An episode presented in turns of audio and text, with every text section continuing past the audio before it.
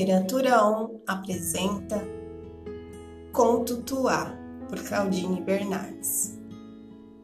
Tuá era um coelho no corpo de uma tartaruga. Ao menos era isso que ela dizia para todo mundo. Nasci para ser um coelho, não uma tartaruga. Tenho vontade de correr e ir mais longe, mas com esse peso que levo nas costas, essas pernas curtas e tão estranhas, me sinto muito lenta. Toda essa história de ser um coelho no corpo de uma tartaruga começou quando tu ainda era muito pequena e viu como um veloz coelho passava por ela, dando grandes e rápidos saltos, zaz, zaz, zaz, zaz. Parecia que voava.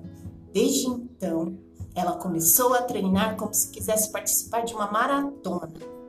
A coisa foi tão séria que ela, inclusive, abandonou a ideia de entrar no mar com sua terra.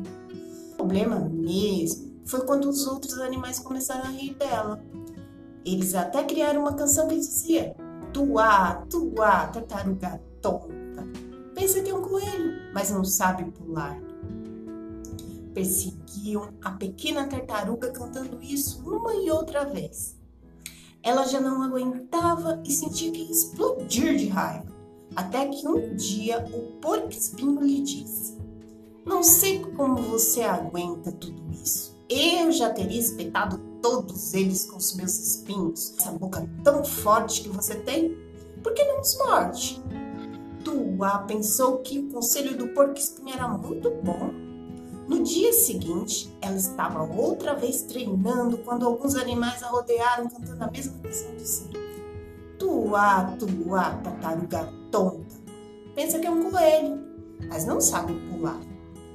A pequena tartaruga sentiu que ia explodir como um vulcão em erupção e, sem pensar duas vezes, saiu espalhando mordidas em animais fugiram gritando de dor. Depois daquela explosão de energia, Tuá sentiu que estava mais vazia. Porém, de repente, algo aconteceu. Parecia que carregava algo pesado, muito mais pesado que sua carapaça. Era como uma grande pedra no coração. Então começou a chorar. O tatu, que passava por ali e havia visto tudo, se aproximou da pequena tartaruga e disse: Tuá, Sei que esses animais a provocam e a fazem sentir muita raiva, mas acho que mordê-los não a fez sentir melhor, não acha? E o que eu posso fazer? Eles não deixam de me incomodar. Eu estou cansada, disse enquanto soluçava. Com pena da tartaruga, o tatu resolveu lhe dar. Quando eu tenho medo, que é um sentimento que eu não controlar, eu me escondo na minha carapaça e só saio dali quando já estou mais tranquilo. Você também tem uma carapaça e poderia fazer o mesmo. Tuá pensou que o conselho do tatu era muito. Quando os animais voltaram com a mesma canção de sempre, ela se carapaça, enquanto eles seguiam cantando. Tuá, tuá, tartaruga tonta. Pensa que é um coelho, mas não sabe pular. Dentro da sua carapaça, a pequena tartaruga se sentia mais segura e quase não escutava os insultos dos animais. Por isso, cada vez que eles tentavam incomodá-la, ela se escondia no seu lugar seguro.